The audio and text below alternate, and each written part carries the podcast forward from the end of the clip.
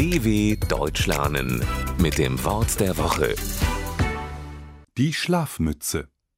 Schlafmützen lassen sich leider nicht immer an einer Kopfbedeckung erkennen, auch früher schon nicht.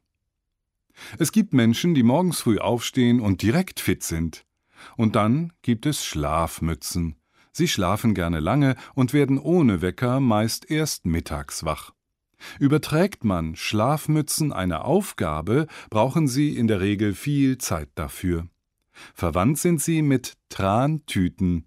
Dabei hat sich diese übertragene Bedeutung erst später entwickelt, denn es gab wirklich mal Nacht- bzw. Schlafmützen. Früher, als die Häuser noch nicht beheizt waren, haben die Menschen weiche Kopfbedeckungen beim Schlafen getragen. Diese sorgten dafür, dass auch der Kopf warm gehalten wurde.